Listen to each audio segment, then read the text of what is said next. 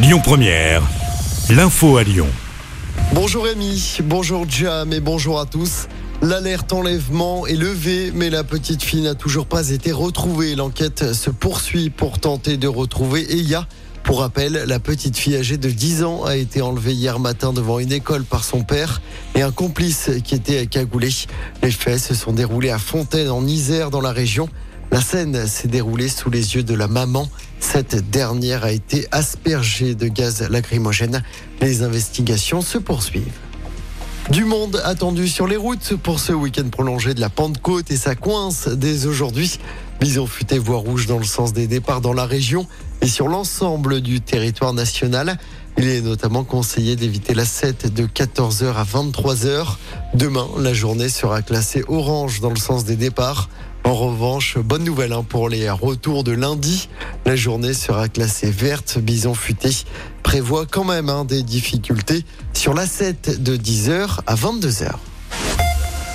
Un carnaval populaire et engagé est organisé ce soir à Lyon. Le lieu de l'événement sera communiqué une heure avant sur les réseaux sociaux. C'est notamment pour protester contre la réforme des retraites. La caravane du SNU, le service national universel, qui fait étape à Lyon aujourd'hui, place Ambroise Courtois, pourrait également être perturbée. Dans l'actualité locale, cet impressionnant incendie hier soir dans le quartier de la Pardue à Lyon. Vous avez peut-être vu hein, le panache de fumée noire vers 19h. C'est un immeuble de bureau en travaux qui a pris feu. 85 pompiers ont été mobilisés sur place. Aucun blessé n'est à déplorer. L'immeuble était vide au moment de l'incendie. Une nouvelle liaison au départ de Lyon-Saint-Exupéry. À partir du 18 décembre prochain, vous pourrez décoller de l'aéroport lyonnais pour prendre la direction de Birmingham en Angleterre. Annonce faite par EasyJet. Le prix du billet débute à 33 euros et il y aura trois vols hein, par semaine, le lundi, le vendredi et le samedi.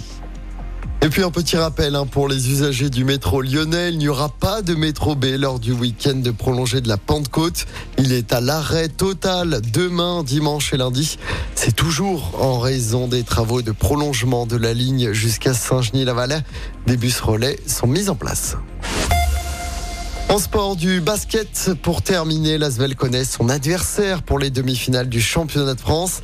Ce sera Boulogne-Levallois qui a remporté son match d'appui hier soir contre Cholet. Le premier match des demi-finales est prévu ce dimanche.